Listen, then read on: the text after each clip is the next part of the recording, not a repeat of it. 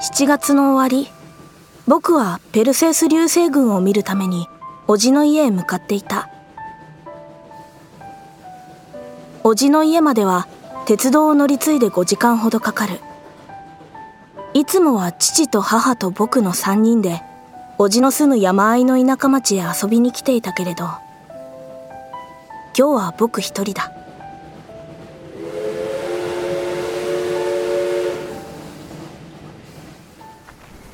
あおじさん。ワト。久しぶり。迎えに来てくれてありがとう。いやあまた大きくなったな。来年からは中等部だしね。そうか。早いもんだな。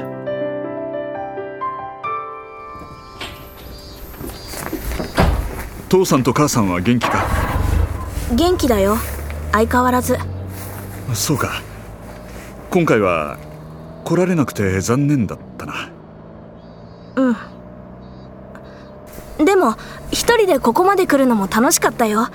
一人で電車に乗って風景見ながら考え事したり本を読んだりお弁当食べたり。そうだな。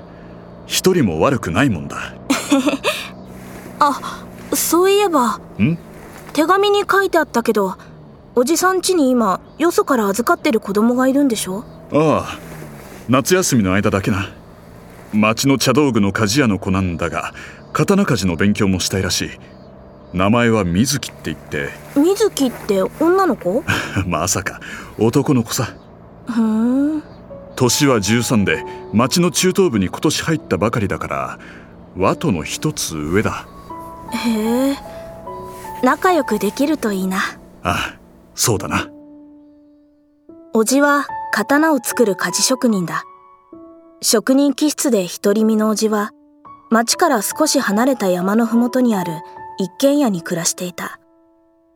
普段から鍛冶工房に引きこもりあまり人付き合いもないようだったがそれでも腕は確かなもので遠方からおじの元を訪れて刀作りを頼む客やおじの仕事を学びに来る者もいた。それだけおじの腕は本物なのだ。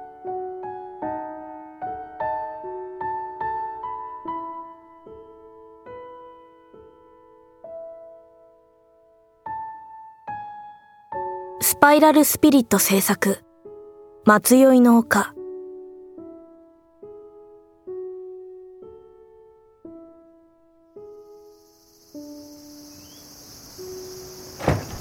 おかえりなさい甲賀さん。ただいま水木ああ君は。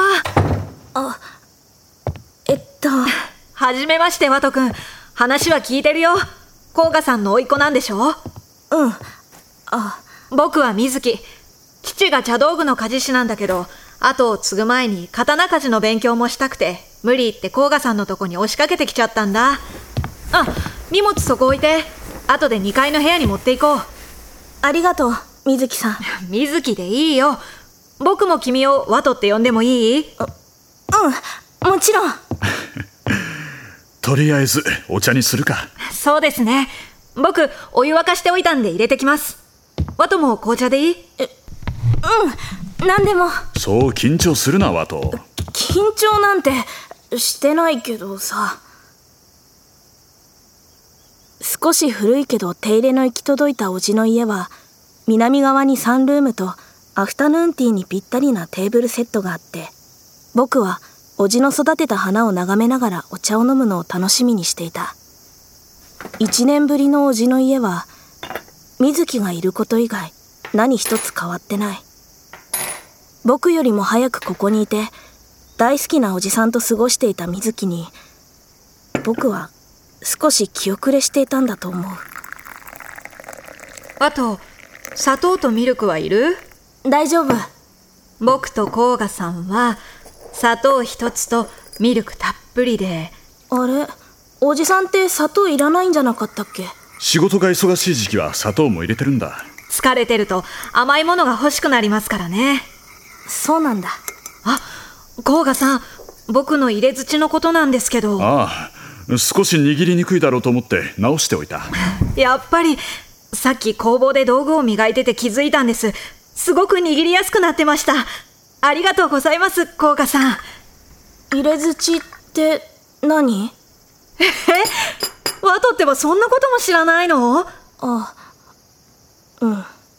金槌に似ている鍛冶屋の道具の一つだ。前に一度見せたことがあっただろう。覚えてないか。まあ、ワトは工房に顔を出したことがほとんどないからな。へえ、興味ないんだ、甲賀さんの仕事。そういうわけじゃないけど。いいさ。鍛冶屋の道具のことなんて知らなくて当然だ。楽しそうに家事の仕事について話す水木と、それを聞いて微笑む叔父の間に、僕はうまく溶け込めず、ただ話を聞いてうなずくことしかできなかった。孤独というほどではないけれど、僕はわずかな疎外感を感じていた。